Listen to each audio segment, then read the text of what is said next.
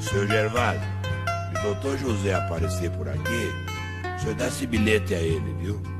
Pode ler, não tem segredo nenhum. Pode ler, seu Gervásio. Professor Daniel Proença de Carvalho, é uma alegria imensa recebê-lo no programa Horário Nobre, um grande amigo é, de Alemar que vem é, nos brindar com a sua história de vida, nos contar um pouco essa vida rica que tem desde os idos de sua infância, com sua família.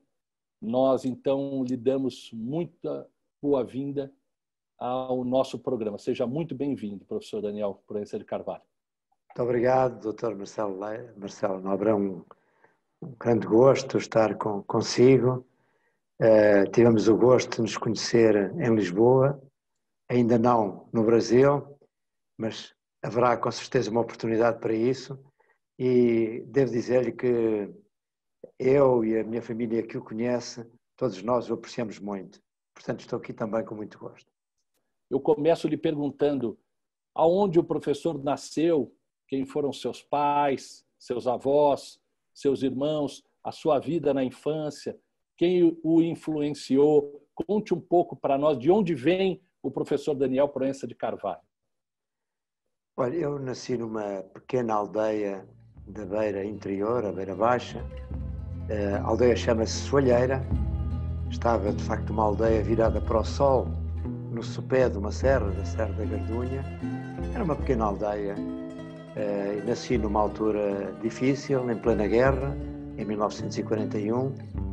A minha mãe era professora primária, o meu pai era um pequeno comerciante eh, de uma família numerosa. O meu pai tinha sete irmãos, a minha mãe três irmãos, portanto muitos tios, primos, eh, uma vida típica daquela época, eh, uma família católica e uma comunidade muito próxima. Todos nos conhecíamos naquela aldeia, todos éramos vizinhos, todos partilhávamos as mesmas experiências. Eh, como disse, era uma altura muito difícil. Eh, Portugal eh, não foi, não foi tocada pelos horrores da guerra, porque não, não esteve envolvido propriamente nos combates, mas a situação era difícil. Portanto, era uma vida deste tipo. A minha mãe, como digo, era uma professora muito reputada, tenho muitas saudades dela. Sabe que a Câmara, o município da, da minha região, deu o um nome à rua onde, deu o meu nome à rua onde a minha mãe tinha a escola. Eh, e foi assim um gesto que me sensibilizou muito. Ela era muito querida pelos alunos. O meu pai era um, um pequeno comerciante, uh, vivíamos uh, modestamente, é? mas apesar de tudo, eh, tínhamos uma vida relativamente melhor do que a generalidade das pessoas daquela, daquela época. Esta foi a minha infância. É? Eu tenho um, um, tio ainda que era irmão da minha mãe, que uh, tinha emigrado para o Brasil e onde se perdeu, ou melhor, a família perdeu o, o rastro desse, desse meu tio. Portanto, nós uh, nunca conseguimos saber o que é que aconteceu com ele. Até hoje? Até hoje. A minha mãe e a minha tia fizeram muito esforço nesse sentido, mas nunca conseguiram, quer através do consulado, quer pondo anúncios. Ah, esse, esse, esse meu familiar tem, aliás, um neto, que é um músico muito conhecido em Portugal, ah. João Gil, um músico de grande sucesso, compositor, mas é uma experiência que eu guardo desde a infância, sempre a minha, ouvir a minha mãe e os meus tios falarem eh, dessa pessoa que, que, cujo contacto perderam no Brasil. Isso foi numa fase anterior ao meu conhecimento. E foi então lá mesmo que estudou eh, no colégio? Não, eu depois estudei, não, não. fiz a instrução primária, não é?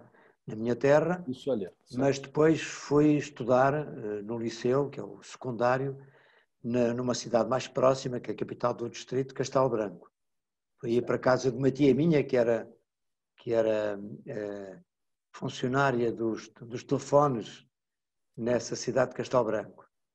E, e, mais tarde fiz a minha universidade eh, em Coimbra. E a, a, o curso de Direito dura cinco anos na cinco Universidade anos, de Coimbra. Morou na cidade de Coimbra pelo período da universidade em que cursou? Sim, morei sempre em Coimbra. E... Uh, primeiro numa república, que é um... A república são instituições de uma longa tradição na velha cidade e na velha Academia de Coimbra, onde são pequenas comunidades de estudantes que se autogovernam, eh, portanto, são comunidades em autogestão, e é uma experiência também muito marcante e muito interessante, porque aí habituamos a conviver, a discutir, e era uma república curiosa, sabe? porque havia várias orientações políticas e, portanto, discussões muito acesas políticas. Havia dois elementos que também viviam na clandestinidade do Partido Comunista, havia um monárquico, tradicionalista, portanto, pode imaginar eh, como eram eh, de uma certa violência as discussões políticas naquela casa. Mas, para além dessas discussões, que eram muito enriquecedoras, na verdade havia um grande espírito de comunidade, de solidariedade entre colegas. E, e era, era também uma característica, de, uma característica da Academia de Coimbra. Mais tarde, todos nós seguimos trajetos próprios e diferentes. Eu, por exemplo, eh, segui politicamente trajetos muito diferentes de pessoas com quem convivia em Coimbra, mas, não obstante essas divergências políticas, houve sempre e continua a haver ainda uma grande solidariedade entre todos. De resto, eu faço parte de uma, de uma associação que é dos antigos estudantes de Coimbra, em Lisboa, aliás, a associação de que eu fui presidente durante um determinado período, ah, e onde, de facto, antigos estudantes de Coimbra se reúnem uma vez por mês, fazem um jantar, eh, cultivam essa amizade, cultivam a canção de Coimbra, o fado de Coimbra, que é um, uma canção com características próprias, enfim, é de facto uma experiência que marca para toda a vida. Que, que vida boa, interessante, principalmente essa experiência do, do convívio com pessoas é, tão diferentes no mesmo espaço, não é? Mas é, eu gostaria muito de saber do professor é, se lá em Coimbra já havia despertado é, esse, o apelo musical que o, lhe, lhe deixa tão pulsante com relação aos instrumentos, à música, se isso em Coimbra também já existia perante o ah, professor. sim, sim, claro. Quando eu fui para Coimbra, na mesma República, eh, foi comigo um colega, eh, porque nós, no Liceu de Castelo Branco, no secundário, tínhamos fundado um trio musical. E era um trio que naquela altura estavam em moda as canções uh, uh, uh, as canções de, de, de, expressão espanhola e, e, e, e sul-americana, não é? eram os tais trios, os Los Panchos, os Paraguaios, e nós tínhamos um trio, não é? Mas o que aconteceu foi que um dos membros do trio foi, foi para a arquitetura e em Coimbra não havia arquitetura. Então ele teve que ir para Lisboa. E ficámos dois do, do trio em, em, Coimbra e fomos para essa República. Então passámos a ser o trio Los Dos. Muito bom. E depois aí seguimos também trajetos musicais diferentes. Eu em, eh, foi, foi para um grupo de jazz. Eh, tornei-me músico profissional nessa altura, minha ah. carteira profissional, e foi uma das formas com que financiei os meus estudos para além de uma bolsa que tive da Fundação Carlos de Gulbenkian, que era uma fundação muito importante portuguesa, que ajudou muito uh, estudantes com, com, com, algumas necessidades. E, e, e, portanto, a música foi para mim muito importante.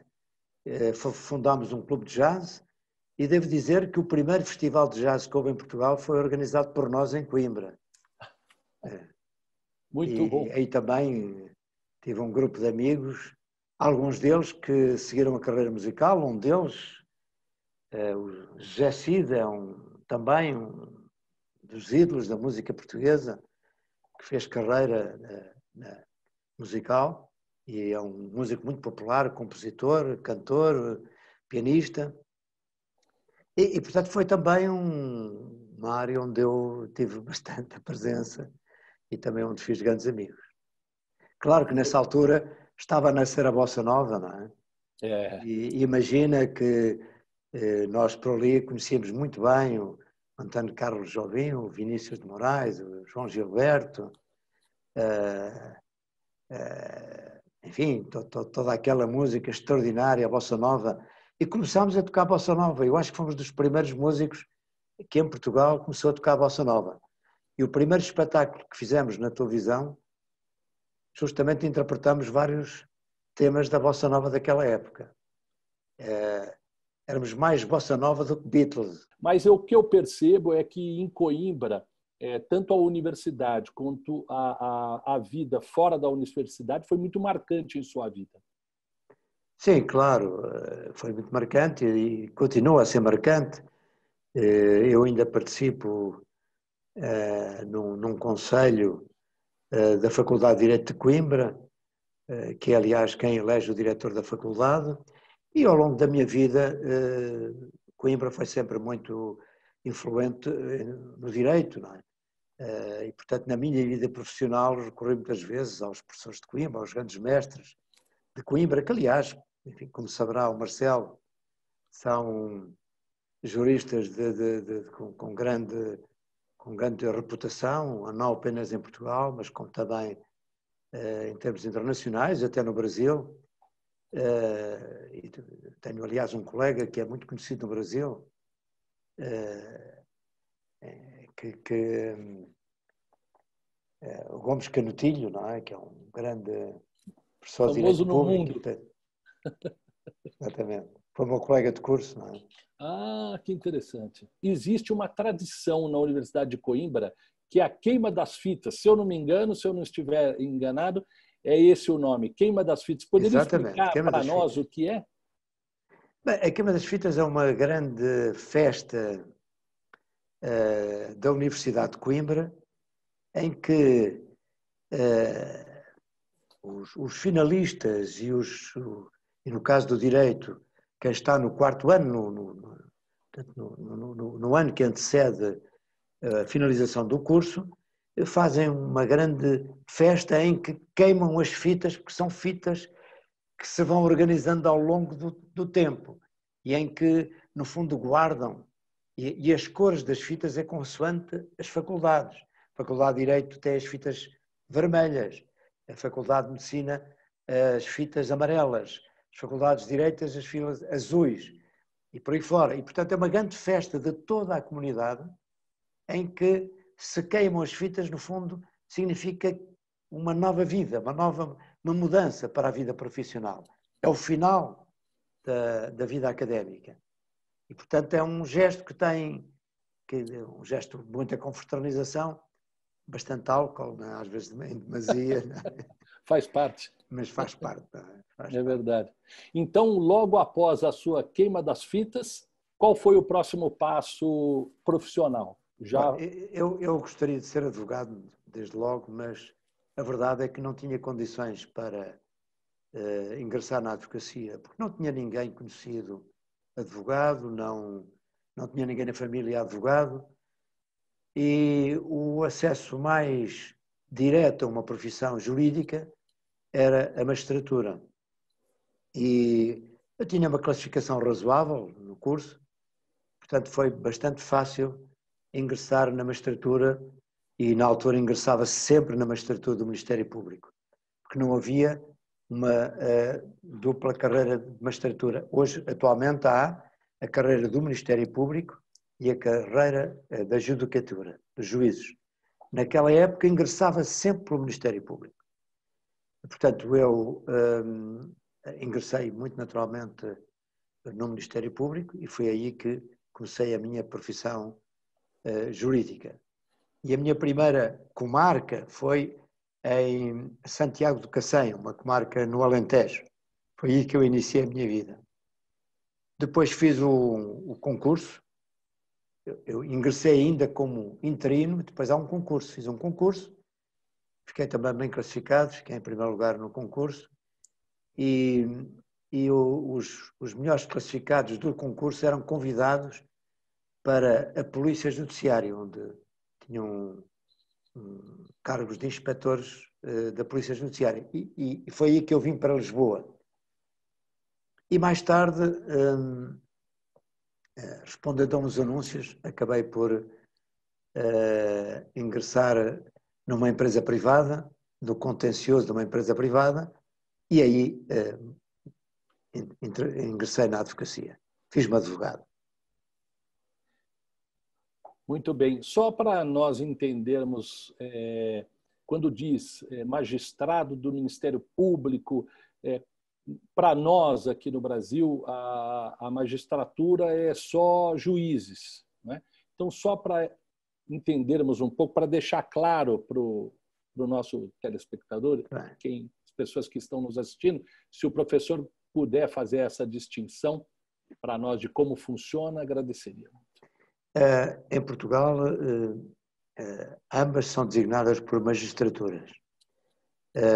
o Ministério Público, como sabe, é um órgão que tem um exercício da ação penal e, portanto, preside as investigações do processo penal e representa o Estado em litígios civis, litígios privados. e, como digo, na época em que eu ingressei no Ministério Público, havia uma única magistratura. Ingressava-se pelo Ministério Público e depois de alguns anos havia um concurso para juiz, concurso que era limitado aos magistrados do Ministério Público e então sim entravam na magistratura judicial para serem juízes.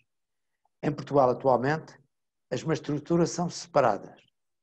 As pessoas ingressam através de um centro de estudos judiciários e depois podem escolher entre a magistratura do Ministério Público ou a magistratura judicial e seguem essa via separadamente. E, e vamos à carreira. Vamos tratar um pouco da carreira. O professor, então, já estabelecido em Lisboa, monta o seu próprio escritório e, e como é que consegue se divulgar, como é que é procurado, como é que é essa fase inicial de um advogado recém-iniciado em Lisboa é, na profissão? Bom, eh, eu tive, posso dizer que hum, também tive sorte na minha profissão. Enfim, sou um homem de sorte, costumo dizer que tenho tido sorte na vida, que também é um fator importante. Um, por, por um conjunto de circunstâncias, eu acabei por uh, ter uma intervenção uh, num dos maiores processos da história de, judicial portuguesa. Uh, num processo em que foi acusado um grande empresário português, António Champalimau, que de resto depois também fez indústria no Brasil, foi um grande empresário também no Brasil, indústria de cimentos, mas em Portugal ele era um grande industrial de cimentos, siderurgia, banca, seguros. Era a sétima fortuna da Europa na altura, é? portanto, um homem eh, bastante eh, poderoso do ponto de vista empresarial, mas um empresário de enorme mérito e que foi acusado, aliás, injustamente, como se veio a, a reconhecer mais tarde, porque veio a ser absolvido em todas as instâncias. Eh, e eu eh, tive realmente eh, esse privilégio de poder intervir nesse processo como defensor, um dos defensores. Ehm, esse processo teve grandes advogados em Portugal na altura, um deles que veio a ser Ministro da Justiça, o primeiro Ministro da Justiça da democracia portuguesa, quando se instaurou aqui a democracia com 25 de abril de 1974, E, e, e, como as coisas correram muito bem, o processo era um processo mediático, com muito conhecido da opinião pública, muito disputado, muito conhecido de toda a gente. De facto, tive essa oportunidade. É, o professor, como acusador e magistrado, atuou nessa época de Salazar. Sim, é, embora é, o Poder Judicial, ou melhor, é, Salazar teve o cuidado de criar um tribunal especial para os casos políticos. O que significou que, relativamente aos crimes comuns e à justiça comum, eu diria que essa justiça funcionou com a independência do, do regime. Um, e havia magistrados que claramente eram opositores do, do regime, isso não os prejudicou. Houve, aliás, magistrados que mais tarde, quando se instaurou o sistema democrático, tiveram funções de relevo, até na política. Um deles foi Ministro da Justiça, por exemplo. Eh, portanto, houve essa dicotomia que eh, salvou, de alguma de certa forma, o prestígio e, a, e, a, e o funcionamento dos tribunais eh, normais, tribunais não específicos realmente havia um tribunal especial, um tribunal plenário, que era o tribunal dedicado exclusivamente aos crimes políticos. Isso foi importante para, para a justiça e esses portuguesa. acusadores e esses ah, pois não. Portanto, eu não tive nunca e esses acusadores e esses juízes é... eram acusadores e juízes escolhidos naturalmente pelo perfil eh, de, de, de, de proximidade ao regime. Isso era evidente. Portanto, havia claramente essa diferenciação quem, entre os dois tribunais. Quem nomeava era o regime? O, portanto, nos tribunais especiais. Quem criados, nomeava os acusadores e os juízes era, era o regime? Eram, eram, evidentemente, que eram escolhidos uh, personalidades adeptas do regime e próximos do regime. De modo, obviamente, que era um tribunal onde já se sabia qual era o destino dos acusados. Ali não havia uma justiça independente, uma justiça isenta. Era uma justiça do regime. Era uma justiça para condenar os opositores ao regime. E repare, naquela altura, eh, as pessoas não eram acusadas de qualquer ato violento.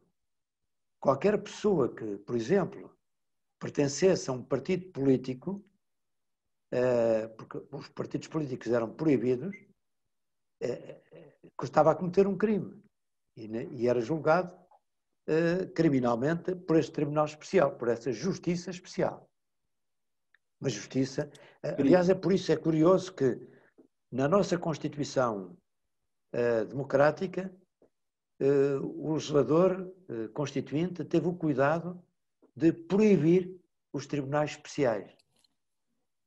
Seja para que for, portanto, em Portugal não é permitido haver tribunais especiais, justamente porque essa experiência do tribunal plenário, o tribunal especial para os casos políticos, marcou profundamente a experiência do, eh, enfim, dos portugueses e dos juristas e dos políticos democratas, que quando se instalou o regime houve o cuidado exatamente de prevenir que isso não pudesse voltar a acontecer. Perfeito. O, o Antônio Chapolibot, ele foi é, acusado em qual dos tribunais? Não, foi acusado de, de um crime comum, no tribunal uh, ah, normal. Crime comum. Ele foi acusado ah, tá. De crimes de abuso de confiança. Ah. Um, era, portanto, era um processo comum. Perfeito. Embora, embora, é. uh, na altura, uh, se dissesse que era estranho que o, o regime tivesse acusado um empresário tão relevante na, na, época. Mas é claro que também acontecia que António Chapalimou era um empresário que hum, fugia do estereótipo do empresário mais próximo do regime. Era um homem muito independente, era um homem que uh, era um liberal, que foi o primeiro empresário a defender, por exemplo, a entrada de Portugal no mercado comum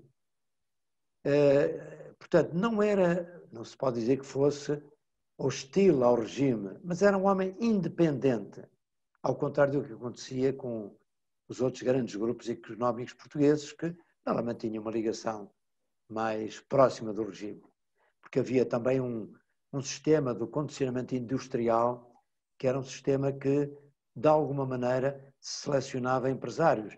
Eh, portanto, não era o regime de, económico não era de total liberdade, não havia uma total liberdade económica. E, portanto, aí também havia algum condicionamento político do, do sistema económico. Mas António Chapalimau fugia realmente desse tipo. Daí também que se dissesse que o regime eh, viu com bons olhos na altura que ele tivesse sido acusado embora Imagino. tribunais comuns.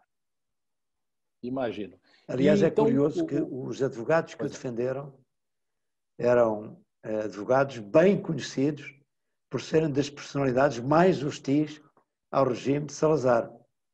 Foram dois grandes advogados, Manuel João da Palma Carlos, que tinha sido advogado de Álvaro Cunhalo, que era o líder do Partido Comunista em Portugal, é?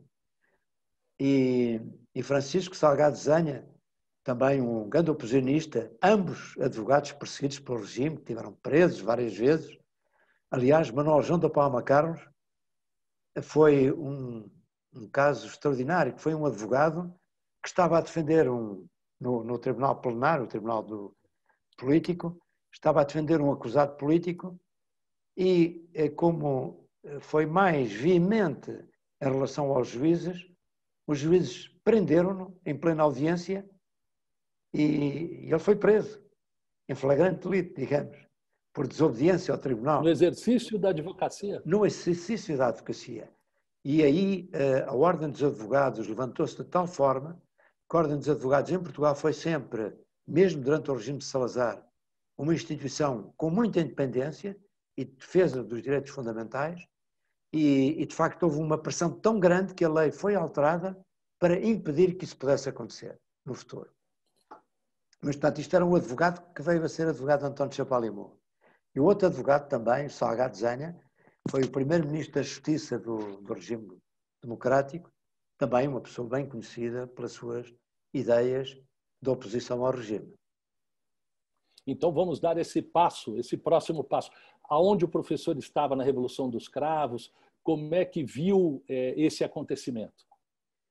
Olha, eh, enfim, eu estava estava eh, na minha casa. Se puder explicar para os nossos, é, para as pessoas que nos assistem, os nossos telespectadores, sobre a Revolução dos Cravos e esse momento, agradeceria.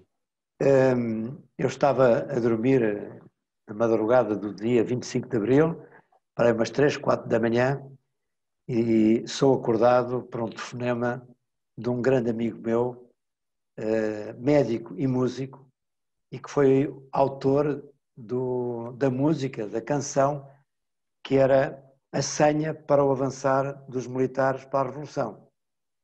E ele alertou-me que estava em curso a Revolução uh, Democrática. Terra da fraternidade, terra da fraternidade, Grândola, Vila Morena.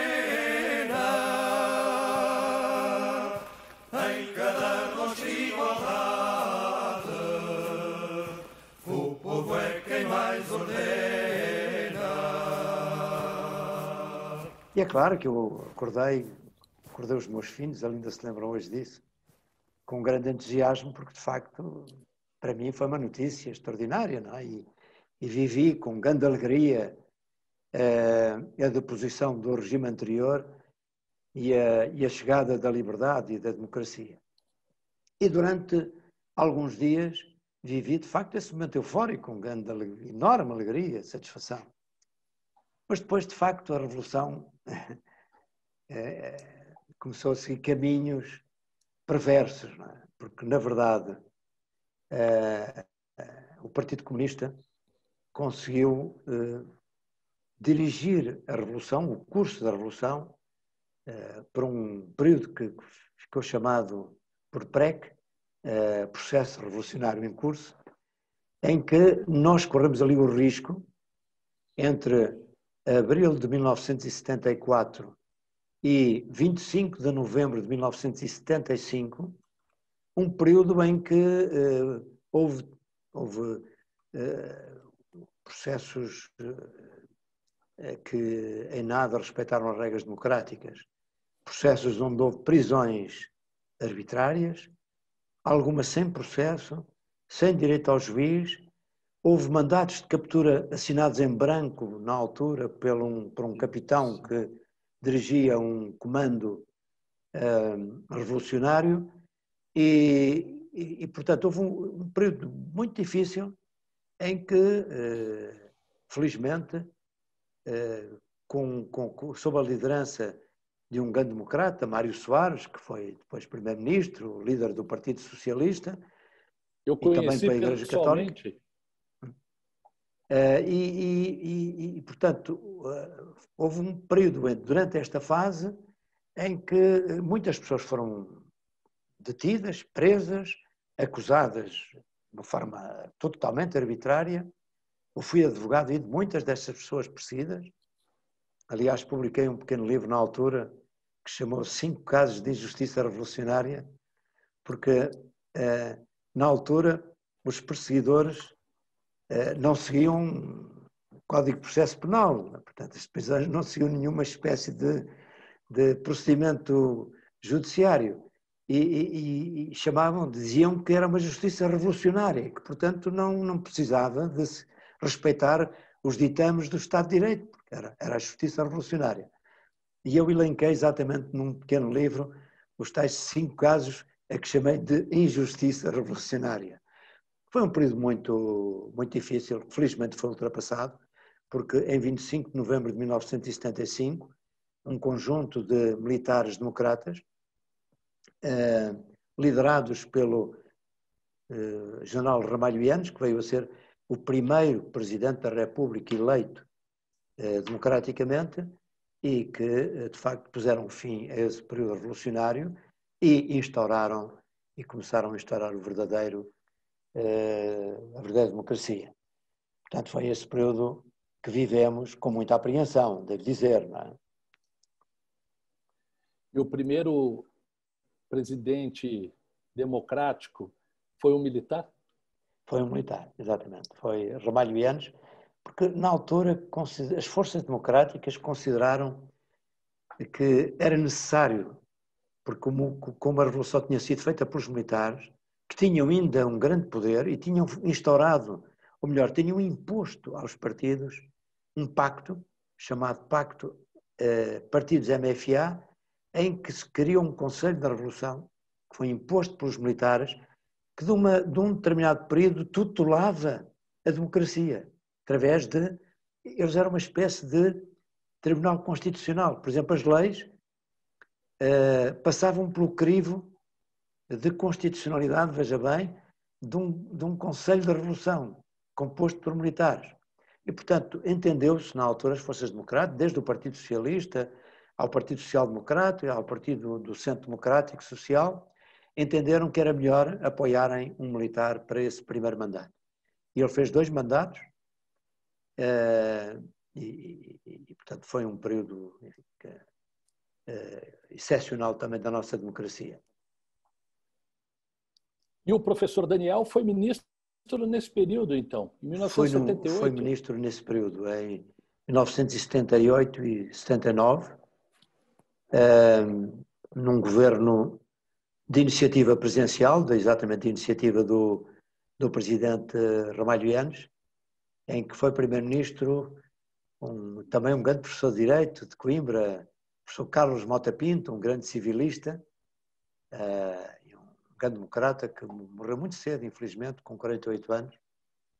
Um, e eu fui ministro do governo dele, ministro da Comunicação Social, na altura. E como é que foi essa experiência? Conte para nós. Foi uma experiência, enfim, eu, eu, eu, confesso que eh, não tinha nenhuma, nenhuma tendência, nenhuma vontade de, de exercer vida política partidária, de ter ação política e muito menos governamental. Mas era um período muito difícil e e o Primeiro-Ministro convenceu-me de que era importante a minha participação nesse governo. Eu tinha uma experiência anterior na comunicação social, tinha sido diretor de um jornal que precisamente nessa altura se tinha distinguido uh, no combate pela democracia e pela iniciativa privada, porque muito curiosamente nesse período revolucionário do chamado PREC, processo revolucionário em curso, o Partido Comunista e as forças de extrema-esquerda tinham conseguido dominar toda a comunicação social.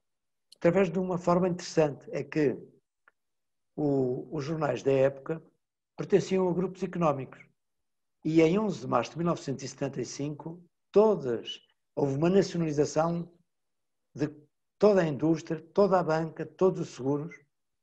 E, portanto, os jornais que dependiam desses grupos, que eram propriedade desses grupos, passaram a depender do Estado e a depender, nessa altura, de um executivo eh, conduzido muito por, meio, por, por forças da extrema-esquerda.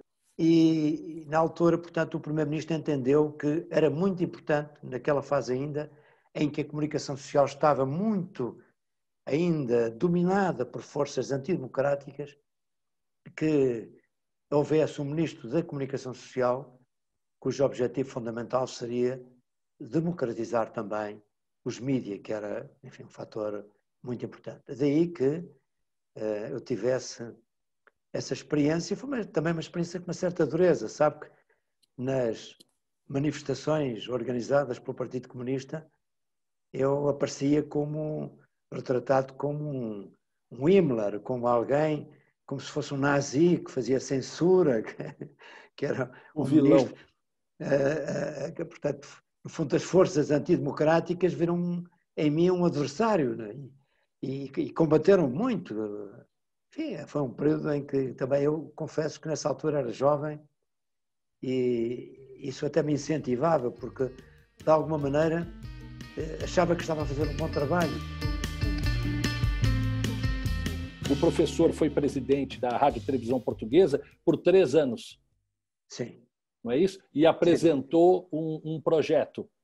Mais tarde, eh, Mais tarde, em 1992, ah, quando se abriu a televisão à iniciativa privada, porque antes eh, só havia uma televisão pública, eh, eu apresentei um projeto a esse concurso, mas só havia duas licenças e havia ah. três candidaturas.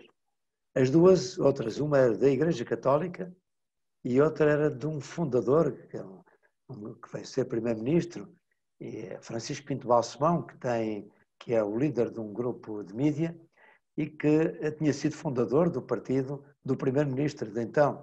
Portanto, eu fui a vítima, o nosso projeto foi a vítima. É, nessa concorrência é vida, não, é? não, não, tem, não teria como vencer, não é? Não, não Mas essa experiência vencer nessa experiência toda foi, perante foi, a mídia? Foi muito, foi muito atrevido, mas eh, de facto o atrevimento não funcionou. E mais tarde também estive na fundação de um jornal, onde aliás participou o atual Presidente da República, eh, o professor Marcelo Belo de Souza, o semanário, e enfim, fui tendo sempre experiências na área da, da, dos mídias, mas a minha atividade principal foi sempre advogado. E nunca pensou em se candidatar e ir para a carreira política? Nenhum momento? Não, eu, enfim, mais tarde, enfim, posso dizer hoje que fui desafiado por, uh, por outros primeiros ministros, mas, mas de facto eu cortei uh, definitivamente. Queria ter a minha, a minha atividade privada como advogado, fazer advocacia. Achava que não podia ser interrompida porque isso seria muito uh, negativo para o, o exercício da profissão e, portanto, cortei desde 1983 que eu não exerci mais nenhuma atividade política. Passou para a filha, a Graça, que foi congressista, é, uma querida amiga, filha do professor Daniel, a quem rendo homenagens, a Graça Proença de Carvalho, que exerceu, foi eleita e exerceu é, como congressista, não é, professor? Ela foi congressista e foi secretária de Estado da Economia no governo português. E ela também se afastou da política, não é? Voltou para a iniciativa também, privada. Também, também. Também. E também nunca teve uma, uma carreira política, ela teve uma carreira privada, e ocasionalmente teve essa intervenção política. É, realmente a, a, política não tem atraído quadros novos e quando alguns quadros novos ingressam, ficam decepcionados e saem, né? apesar de quererem fazer muita coisa boa, ficam decepcionados com a forma como a política tem sido, não? Marcelo, sabe que é, hoje a atividade política está muito desvalorizada na opinião pública, mas eu devo dizer que tenho grande admiração por quem está aberto e disponível para ser, porque são cargos extremamente difíceis. As pessoas ficam muito eh, vulneráveis eh, ao ataque, à intriga, à ofensa, ao, ao enxovalho. Muitas vezes nas redes sociais nós vemos aí pessoas que são difamadas permanentemente, eh, são sujeitas a um, não é bem um escrutínio, é mais do que isso, é uma violência na, na, na sua vida privada, na sua vida íntima. Portanto, tenho grande admiração. Olha, ainda recentemente eu manifestava a minha enorme admiração por um grande advogado português, eh, nosso colega, eh, líder de um dos grandes escritórios portugueses, que aceitou ser ministro da Economia e atualmente é um vice-primeiro-ministro português. E eu não tenho dúvida que ele o fez por uh, estar disponível, ele com grande sucesso, para exercer uma função em benefício de, de, de, da comunidade a que pertence. Agora, eu acho que pouca gente reconhece hoje nos políticos essa, essa característica e, portanto, tenho, tenho admiração por quem está disponível para eh, dar o peito às balas e exercer essa função.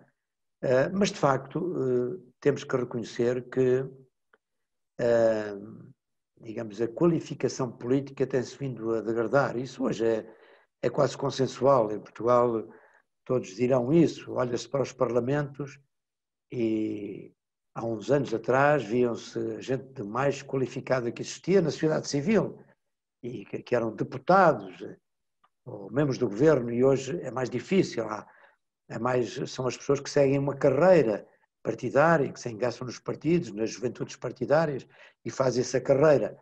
E é claro que eu acho que isso é negativo porque era importante que na política estivessem pessoas com experiência, com carreiras na sociedade civil, eh, com méritos conquistados antes, propriamente, até da política.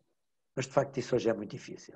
E, e nós falamos é, dessa situação toda, muito bem colocada pelo professor Daniel, mas faltou só algo para nós comentarmos, que além de tudo isso, é, não só os políticos, todos nós, mas especialmente os políticos, sofrem muito com as fake news, principalmente em período eleitoral.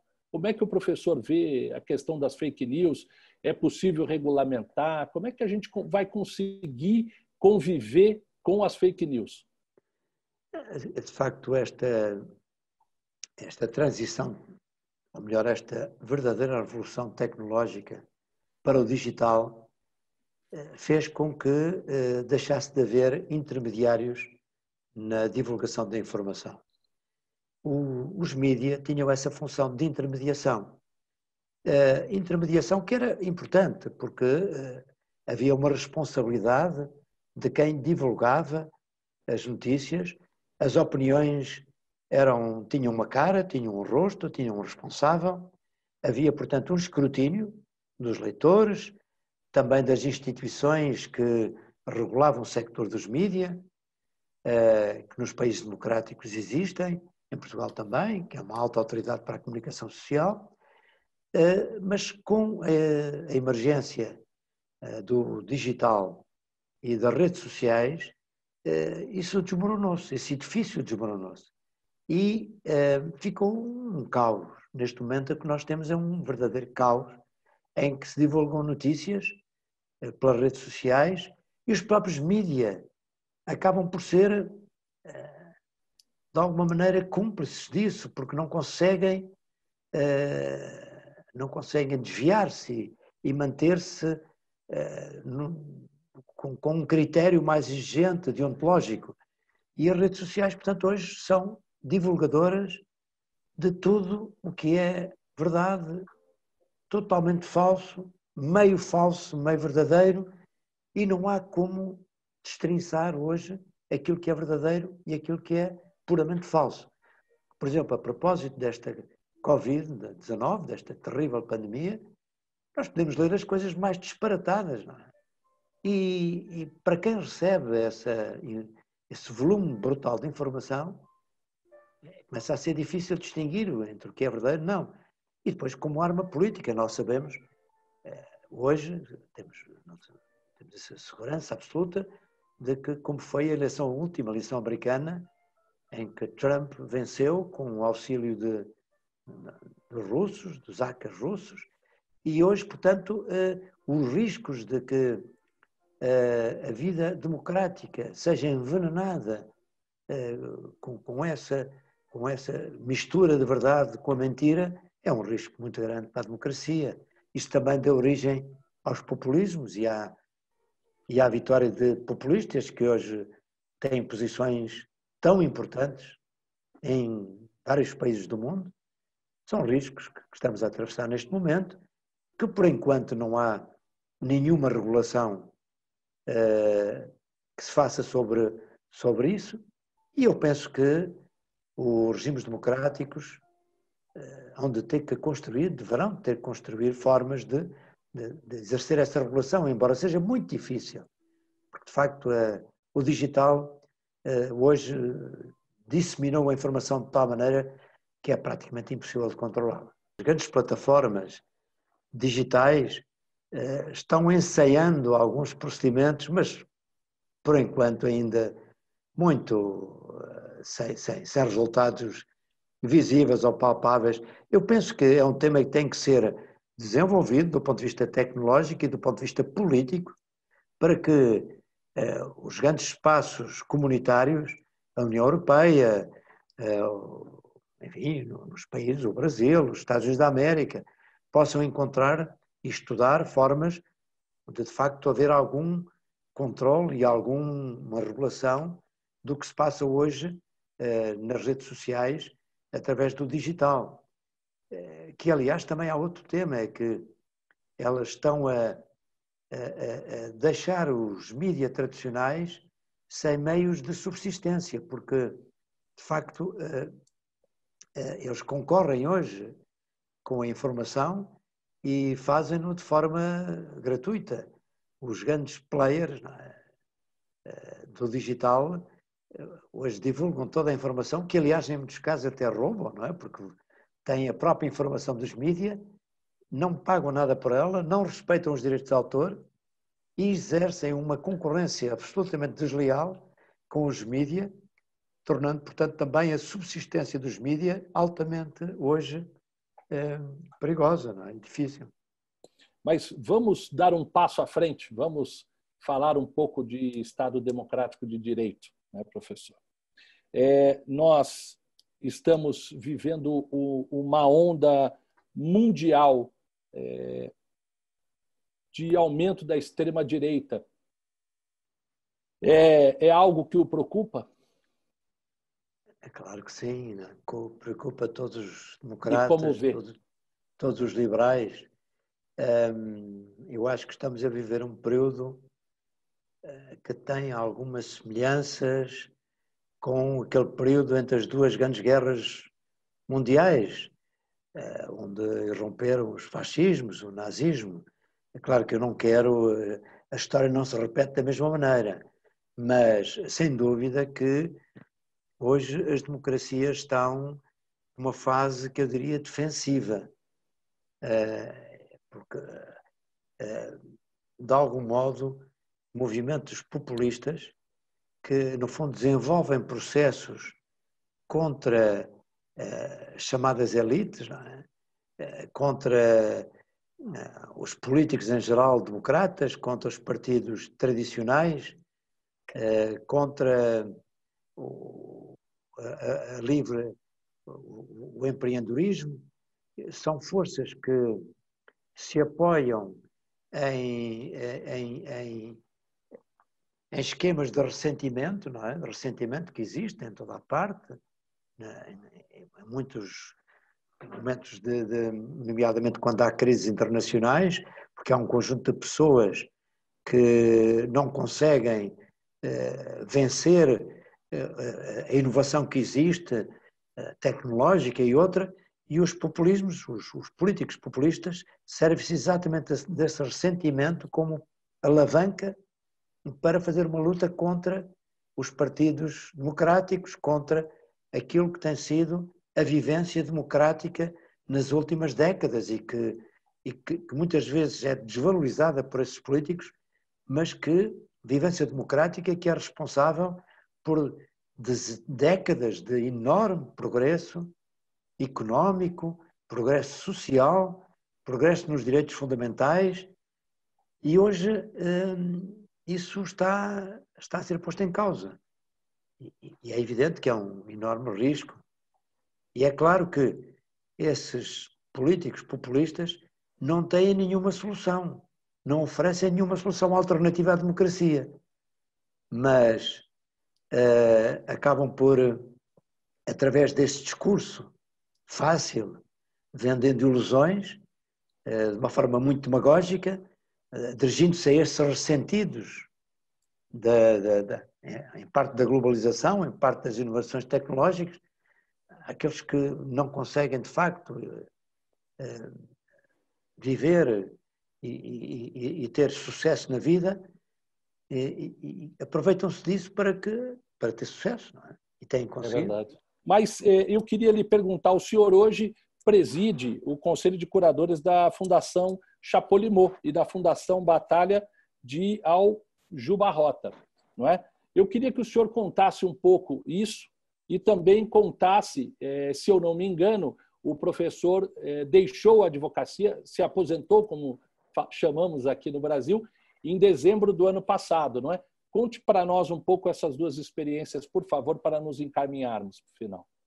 É, de facto, é, no final do ano passado, eu aposentei-me da advocacia, é, era presidente de um, de um, grande escritório em Portugal, a Uri Menendez Proença de Carvalho, um escritório ibérico, internacional, é, por, por, por uma razão muito simples.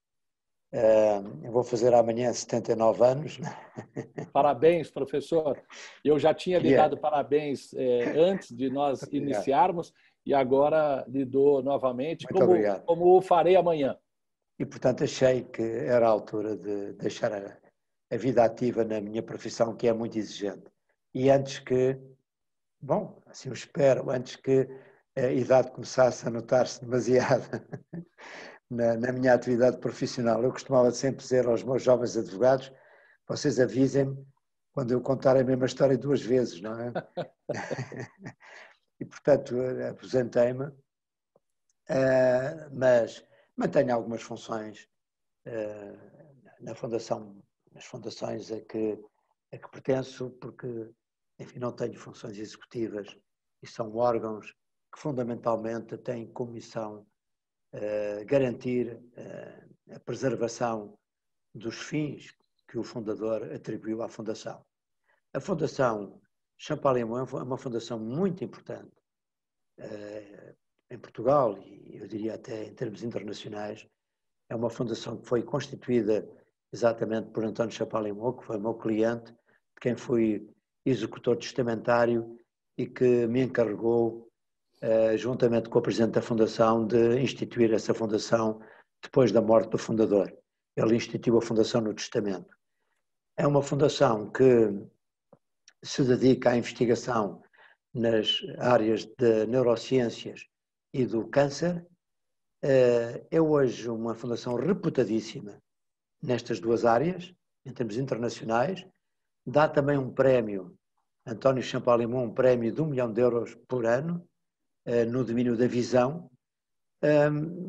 Eh, uma fundação, portanto, a que eu, porque eu tenho uma ligação muito forte, é presidida por uma, uma senhora que foi ministra de, de Saúde, foi também um, uma líder da, de um partido político, do Partido Social Democrata, é uma grande, eh, uma grande personalidade, Leonor Beleza, e portanto hoje tenho muito interesse por essa fundação. Quem estiver interessado em conhecê-la melhor pode ir ao site e verificar, de facto, o trabalho extraordinário que ela fez. A Fundação Batalha de Alves Barrota é uma fundação. E tem, tem um brasileiro na. na tem um o presidente Chapolin. Fernando Henrique Cardoso, também como curador, faz parte do conselho eh, que eu presido. É claro que eh, seria natural que fosse ele o presidente deste conselho e não eu, mas eh, apenas pelo facto de eu ter sido o executor testamentário de, de, do fundador é que presido este Conselho. E faz parte do Fernando Henrique Cardoso, faz, fez parte uma grande personalidade como Simone Weil, faz parte a Rainha Sofia, atualmente, faz parte também um ex-presidente da República Portuguesa, ehm, professor Cavaco Silva, que foi primeiro-ministro e presidente da República, e fazem parte cientistas como António Damasio, um grande cientista que vive nos Estados Unidos, uh, António Coutinho, também um cientista português, também, de renome internacional. Portanto, é uma fundação que, uh, que, que, para a qual sinto muita proximidade. A outra fundação, uma fundação mais pequena, Fundação Batalha de Alves Barrota, e que é uma fundação que, uh, no fundo, tem fins patrióticos. para, para quem não conhece, a Batalha de Alves Barrota e os brasileiros provavelmente isto não lhes diz nada, mas é uma batalha muito importante para a afirmação da nacionalidade portuguesa, ou melhor, da independência portuguesa uh, de Castela. Como sabem, nós tivemos um período em que fomos integrada, integrados uh, em Espanha, não é? E, e, portanto, houve períodos em que a nossa afirmação como país independente esteve ameaçada este foi um momento, e a Batalha de Alves Barrota é uma grande batalha em que os portugueses vencem os espanhóis uh, e, com isso, consolidam naquela época uh, a independência de Portugal. Portanto, é uma fundação que tem um museu e que procura uh, aos jovens e, e, a todos aqueles que querem conhecer um pouco esse momento histórico da, da nossa nacionalidade, poderem realmente visitar e ver. Muito bem. E, professor, gostaria muito de saber a sua opinião sobre esse, vamos chamar assim, de intercâmbio entre a advocacia portuguesa e a advocacia brasileira. Como é que o senhor vê essa, esse intercâmbio, é, esse trabalho é, entre nós? É, é claro que falamos a mesma língua, temos as mesmas raízes jurídicas. Eu diria que praticamente estudamos pelos mesmos livros, tivemos os mesmos mestres. Hoje há uma grande facilidade dos advogados brasileiros se inscreverem na nossa ordem dos advogados. Uh, portanto, temos uma comunidade. Uh, é facílimo um advogado brasileiro instalar-se em Portugal e, e também há, há relações económicas, empresariais entre os nossos dois países eu espero bem que haja maior intercâmbio entre os nossos países. Portugal é um país que faz parte da União Europeia e por isso é uma porta de entrada na Europa também para os brasileiros e as empresas brasileiras. Eh, temos hoje a viver em Portugal eh, alguns eh, empresários, grandes empresários brasileiros, que Portugal é um país acolhedor para para todos, mas, mas, mas também para os portugueses, para os brasileiros. São todos aqui muito bem-vindos. Peço, temos muitos brasileiros em Portugal, também há muitos portugueses no Brasil. Eu, eu gosto muito do Brasil, adoro o Brasil, vou com frequência. Infelizmente, esta pandemia tem-nos inibido desse contacto mais próximo e, portanto, há, há, uma, há um grande intercâmbio entre as nossas comunidades eh, de advogados. Muito bem. Professor, nos encaminhamos para o final e, nesse momento, eu sempre pergunto ao entrevistado um fato da vida que é, ninguém conhece, que ele nunca revelou publicamente. E é essa a minha pergunta. Nos revele um fato da vida interessante que o professor Daniel Prensa de Carvalho nunca revelou antes. Olha, Marcelo, eh, enfim, como sabe, a nossa profissão exige uma grande descrição, portanto, factos da minha vida profissional não posso revelar. Mas vou-lhe vou contar um, uma pequena história interessante, não é? Um, quando eu fui ministro, o primeiro-ministro também era enfim, uma pessoa minha amiga, e um dia, eh, ou melhor, uma noite, ele foi trabalhar para a minha casa, trabalhar os dois em conjunto, num projeto político que estava em curso, e, e trabalhámos durante a noite. Ele dispensou a segurança na altura, e eu fiquei de o levar a casa depois do nós termos trabalhado. Eu vivia nos arredores de Lisboa. E era para aí duas da manhã, saímos de casa, ambos, no meu carro, e chegámos a Lisboa, entramos em Lisboa, e de repente vejo uma senhora a tentar empurrar o carro dela, porque tinha tido um problema no carro, não é? Bem, e nós saímos do carro é? e fomos ajudar a senhora, o primeiro-ministro e eu próprio, empurrar o carro da senhora para a senhora poder pegar o carro e tal. Mais tarde vi saber que era uma médica e tal, e a senhora olhou para o primeiro-ministro e olhou para mim e disse como é que é possível, não é? Ter o primeiro-ministro a empurrar-me o carro, não é? Isto é uma história que eu acho que uma história divertida. Uh, a senhora era uma médica, tinha vindo trabalhar de um hospital à noite e tinha tido ali um problema no carro. Na altura não havia telemóveis, então, nem imaginávamos que pudesse haver telemóveis e, portanto, era mais difícil para a senhora sair daquela situação. Lisboa, na altura, também não tinha muitos carros e àquela hora praticamente não estava ninguém a circular, não é? Estava eu e o Primeiro-Ministro. Muito boa essa história. Dois ministros param um carro para ajudar uma senhora a empurrar o seu carro às duas horas da manhã eh, em Lisboa. Essa história é muito interessante. Obrigado por eh, nos e esta revelar. não é fake news, é mesmo verdadeira história.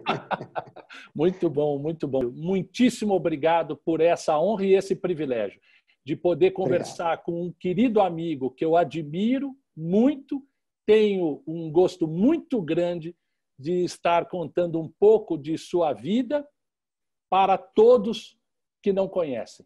Muitíssimo obrigado por essa honra e esse privilégio. Obrigado, Marcelo. Até sempre. Até sempre. Eis aqui este sambinha, feito numa nota só. Outras notas vão entrar, mas a base é uma só. Essa é outra consequência do que acabo de dizer. Como eu sou a consequência inevitável de você. Professor, muito bom. Obrigado.